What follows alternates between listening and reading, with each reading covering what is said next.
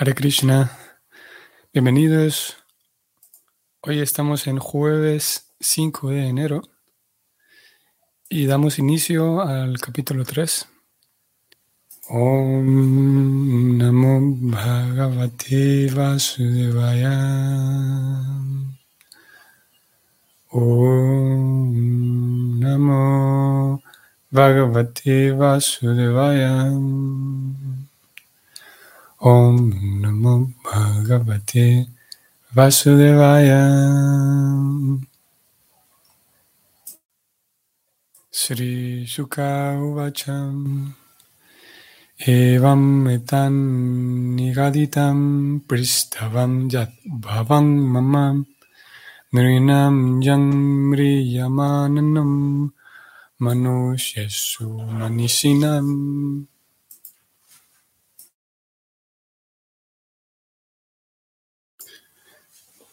La traducción del verso es la siguiente. Sri Sukadeva Goswami dijo, Maharaj Pariksit, conforme me has preguntado acerca del deber del hombre inteligente que se halla en el umbral de la muerte, así te he respondido. El significado y el comentario escrito por Prabhupada es el siguiente. En la sociedad humana, de todas partes del mundo, hay millones y billones de hombres y mujeres, y prácticamente todos ellos son poco inteligentes, porque tienen muy poco conocimiento acerca del alma espiritual. Casi todos ellos tienen una concepción errónea de la vida, pues se identifican con el cuerpo material burdo y con el cuerpo material sutil, cosa que de hecho no son. Puede que ellos estén situados en diferentes posiciones altas y bajas a los ojos de la sociedad humana, pero uno debe saber con toda certeza que a menos que uno indague acerca de su propio yo, más allá del cuerpo y de la mente, todas las actividades que realice en la vida humana son fracasos totales.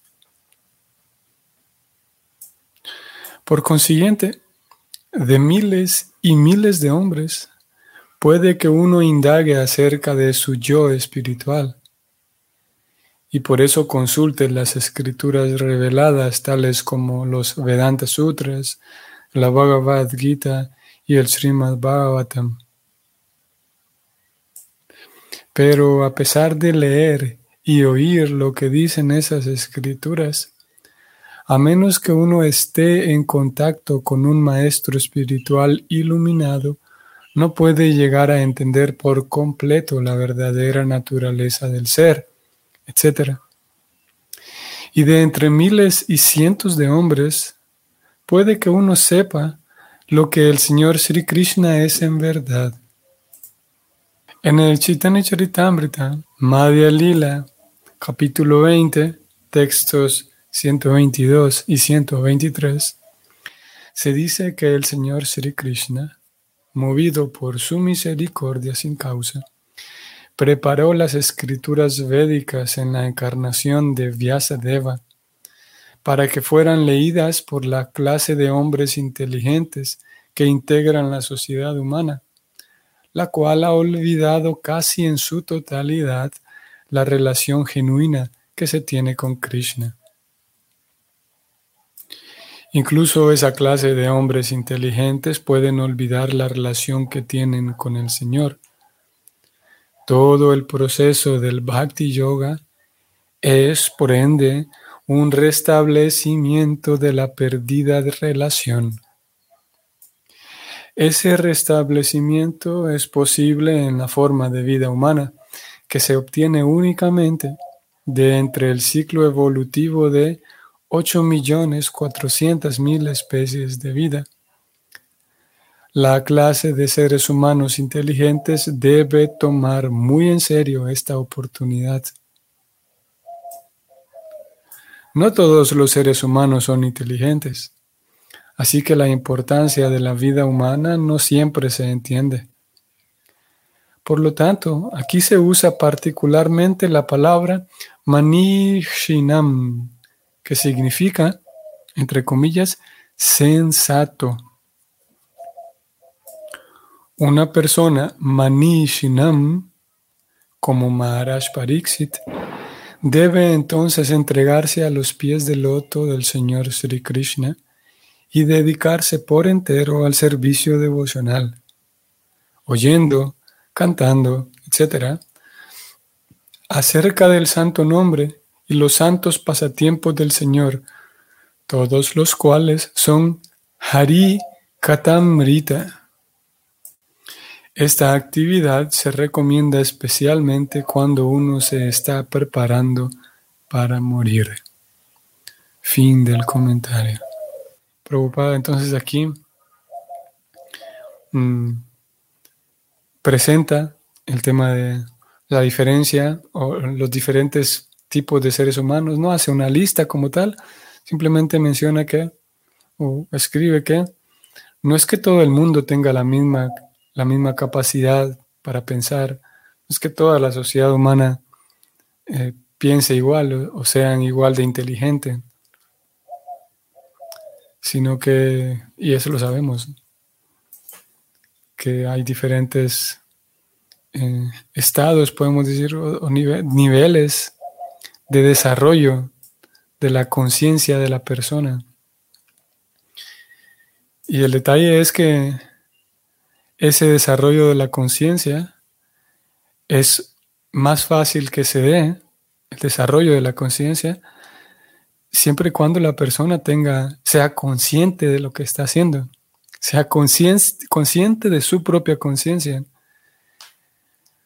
Y esa es una, una capacidad, una facultad que solamente tiene el ser humano. Porque los diferentes animales, pongamos, y incluso cuando analizamos diferentes animales nos damos cuenta que ellos tienen diferentes conciencias. Por ejemplo, yo puedo, mm, por ejemplo, con un gato o con un perro, yo puedo, eh, si es un cachorro, digamos, yo lo puedo tomar y sentarlo aquí en mis piernas y, observarle el color de, su pelo, observarle de cerca, por ejemplo, sus ojos, su cara. Y el animal sabe que está siendo visto. El animal percibe mi presencia y sabe que está siendo visto. Pero, por ejemplo, eso mismo no lo podemos hacer con, con otro tipo de animales. Por ejemplo, no podemos tomar una, serpiente, digamos, y tomarla simplemente con completa naturalidad y observarle así de cerca sus ojos y sus escamas y todo eso. Porque ambos animales reaccionan diferente ante el acto de ser visto por otro. Y podemos incluso retroceder un poco y, podemos observar a una hormiga, que también es está muy difícil observarle de cerca su rostro, su cara. Pero en el caso de la hormiga ni siquiera se va a percatar de que hay alguien que la está observando. Y los tres son animales que tienen una conciencia distinta. Ahora, en el caso del ser humano, el ser humano tiene la capacidad de saber, saberse observado, sabe que alguien lo está observando eso lo, sabe cualquier ser humano sano, digamos. Sin embargo, no cualquier ser humano es capaz de observarse a sí mismo, de ser consciente. Por un lado, todos somos conscientes de que alguien me, está observando. Y soy consciente de que si alguien me está observando, eso quiere decir que, que, ahí, ahí hay otra conciencia viéndome a mí pero no todos tienen la capacidad de observarse a sí mismos, de ser conscientes de que son conscientes. Y para el desarrollo de la conciencia, para que uno pueda volverse, pueda afinar, digamos, su, su capacidad de ver la vida, de interpretar la vida, su propia evolución interna como persona. Para que esa evolución se dé, la persona necesita realizar un esfuerzo consciente para trabajar en su conciencia. Un esfuerzo intencional para trabajar en su conciencia y es lo que en, eso consiste el Bhakti Yoga. Prabhupada aquí escribió que En fin de cuentas, el Bhakti Yoga es para, voy a subrayarlo aquí, todo el proceso de Bhakti Yoga es, por ende, un restablecimiento de la perdida relación, la relación perdida con Krishna, con Dios. Y, curiosamente, esa, ese desarrollo o esa evolución de la conciencia eh, no, no está necesariamente vinculado con, el con otros tipos de desarrollos de diferentes facetas de la persona. La persona puede ser, por ejemplo, muy bien desarrollada en, a nivel físico, por ejemplo. Puede ser un atleta de élite, un atleta eh, de primera clase. Puede ser un deportista extremo, por ejemplo que haya llevado sus capacidades físicas a niveles impensables. Y eso no, garantiza de que la persona vaya evolucionando en su conciencia. O puede tener una conciencia artística muy desarrollada, por ejemplo. Puede manejar las técnicas de diferentes artes a niveles increíbles. Podemos encontrar músicos, pintores o diferentes artistas. ya sea artistas, digamos, plásticos o artistas escénicos, pero eso no garantiza que la persona va evolucionando a, a su nivel conciencia, a su forma de comprender la vida, de comprender su propio yo. ¿Qué es eso? La evolución de la conciencia es eh, entre más se comprende el propio yo, a tal punto de que la persona que está avanzando en su conciencia, avanzar en la conciencia significa comprender el propio yo, llega, llega al punto en el que se da cuenta de que su propio yo necesita una conexión con el super yo. Leímos de esto hace unos días atrás. Y para, para ese tipo de personas es que existe el Bhakti Yoga. El Bhakti Yoga, curiosamente, si bien es verdad, eh, por la forma en la que los grandes acharyas eh, transmiten y, distribuyen el Bhakti Yoga, el Bhakti Yoga alcance, tiene un alcance, podemos decir, ilimitado en el sentido de, o irrestricto, en el sentido de que los grandes acharyas enseñaron que hay que mostrarles y hablarles del Bhakti Yoga a todo el mundo. Sin embargo, ¿quiénes serán capaces de apreciar más las herramientas del Bhakti Yoga y por lo tanto ponerse serios en el método del Bhakti Yoga? Serán aquellas personas que están haciendo un trabajo consciente, intencional, por pulir su propia conciencia, por evolucionar ellos mismos internamente como personas. Esas personas, como dijimos, llega el punto en el que esa persona que trabaja en su propio yo, que trabaja en el ser, esa persona se da cuenta de que su propio yo experimenta un placer mayor cuando está vinculado con el super yo. Y no solamente un, placer mayor, no solamente es de que qué bien se siente, sino que esa persona se da cuenta de que al estar en presencia del super yo, mi propio yo individual se siente como en casa, es una sensación eh, en, en ocasiones un tanto difícil de expresar. Eh, todo lo relacionado con el super yo se siente tan familiar, se siente tan, tan natural, es como estar en casa. Es una de las sensaciones que podríamos decir que experimenta el yo al estar en contacto con el super yo, o dicho en, términos de este verso que estamos leyendo, cuando el alma individual percibe que su perdida relación ya se está reestableciendo.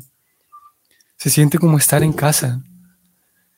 Y es curioso que en algunas ocasiones esto es algo muy agradable de ver, para aquellas, vamos a ver cómo podemos decir esto, para aquellas personas que participan del Bhakti Yoga y que nosotros, que tenemos, bueno, yo desconozco a todos ustedes, no sé cuál es su situación, pero para un Vaishnava que lleva un tiempo en la vida devocional, que lleva un tiempo en la vida del Bhakti Yoga, el poder observar personas que por primera vez se acercan, digamos, a un, a un festival, a un kirtan, que tienen sus primeros contactos con el Bhakti Yoga. Es muy interesante de ver, no le ocurre a todos, por supuesto, pero algunos de ellos en sus primeros encuentros expresan eso.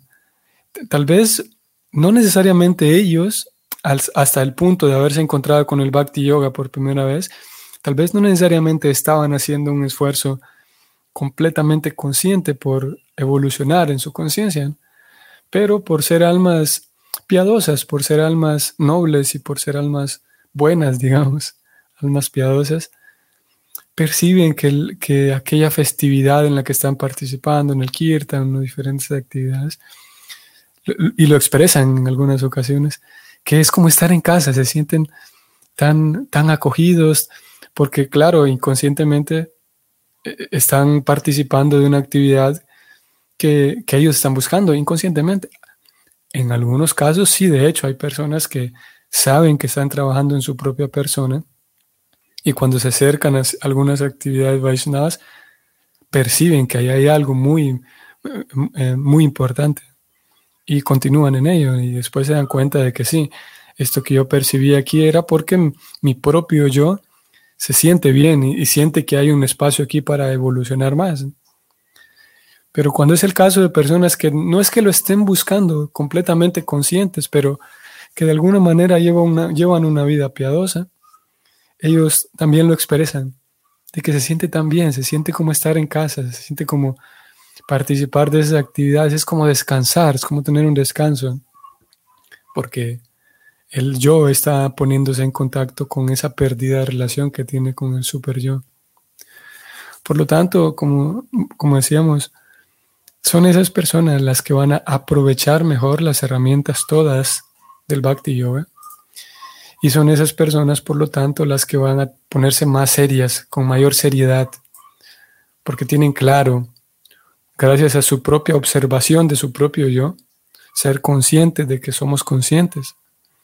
Es, gracias a esa observación, entonces puede percibir de que sí, el proceso del Bhakti Yoga realmente me, potencia mi avance espiritual. Mientras que, como hemos dicho en algún par de ocasiones previamente, una persona que no está en sí buscando su propia evolución espiritual, sino que está buscando solamente pasarla bien, entonces esa persona no será capaz de distinguir entre la pasé bien en el kirtan y la pasé bien en un paseo en la playa. En los dos lugares me sentí bien. Pero como ella no está buscando, o mejor digamos en términos positivos, como ella lo que está buscando es solamente pasarla bien, no se dará cuenta de que el bhakti yoga, claro, lo hace a uno pasarla bien, pero principalmente lo que busca es que uno haga una evolución en su conciencia para restablecer su perdida relación con el Señor. Y ese tipo de personas es a las que Prabhupada está refiriéndose aquí. Personas inteligentes, como más abajo él dijo, Manishinam se traduce aquí como una persona sensata, una persona que sabe el, valor de la vida espiritual. Así es que en nuestro caso se espera que, que nosotros a lo largo del estudio de toda la literatura Vaishnava podamos irnos volviendo más manishinam, más sensatos. Como todos somos distintos, todos ustedes y yo, habrá algunas personas que se acercan al bhakti ya con ese anhelo de evolución espiritual. Habrá algunas otras que se acercaron o nos acercamos al bhakti, tal vez por curiosidad, por ejemplo, de ver de qué se trata esto, y no necesariamente porque en nuestra propia vida estábamos buscando evolución espiritual.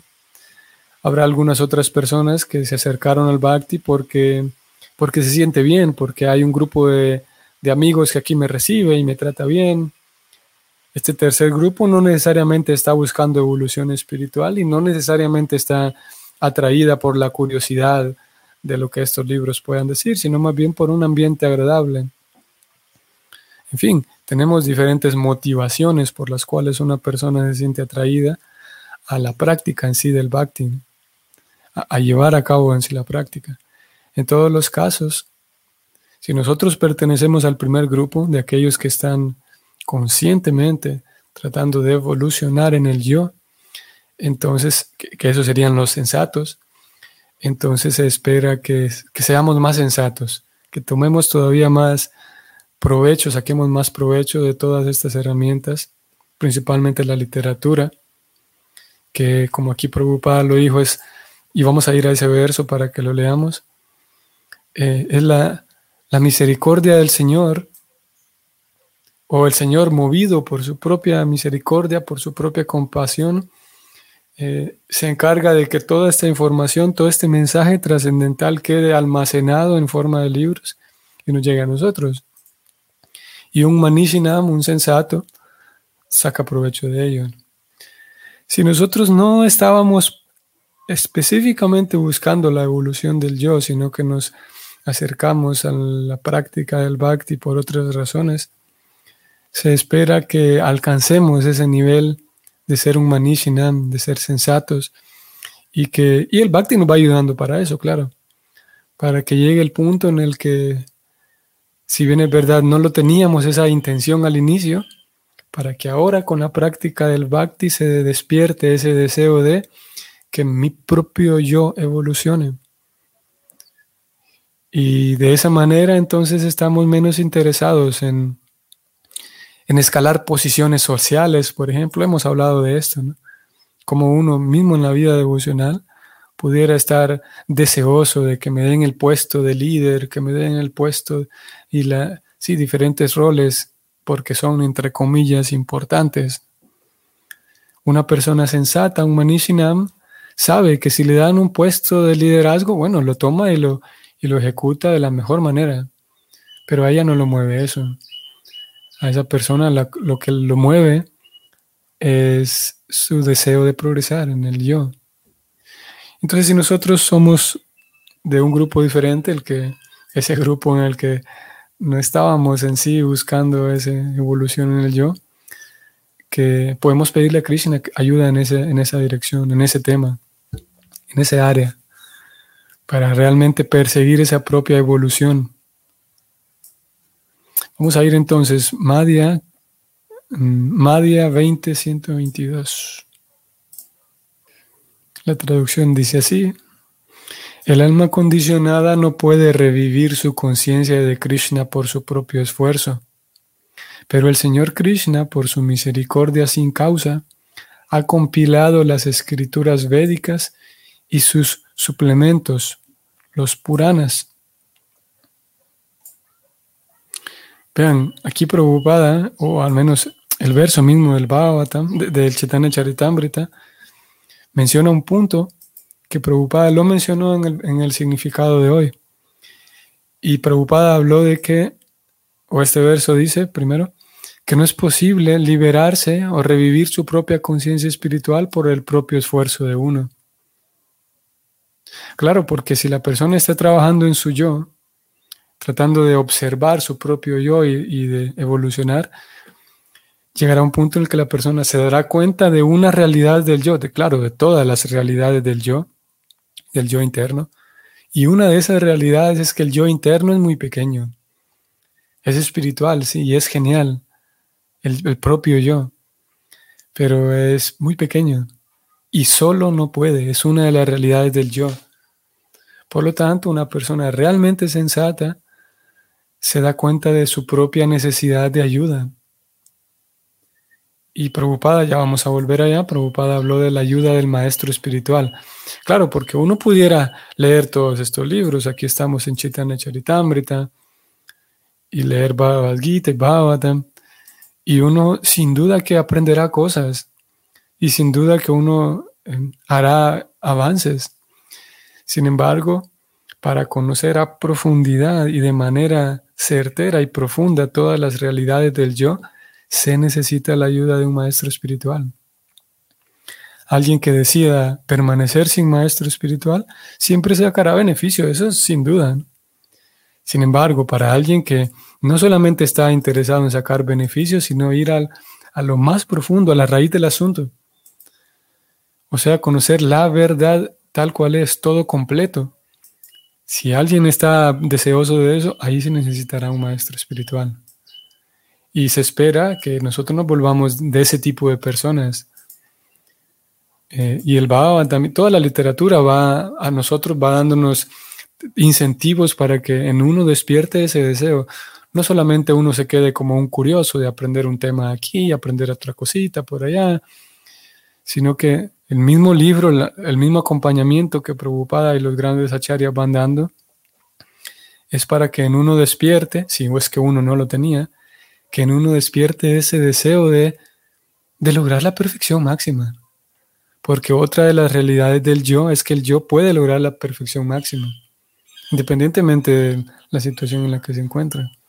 Y para lograr la perfección máxima, verdadera y completa, se requiere la ayuda de un maestro espiritual. No hay otra manera. Mm, venía aquí a Bhagavad Gita 3.17, Krishna le dice a Arjuna que para aquella persona cuyo disfrute proviene del ser, estamos hablando hoy de la evolución del yo, es lo mismo que, de lo que Krishna habla aquí, que uno disfruta y se entretiene tratando de, de poner todo su esfuerzo en la evolución del yo.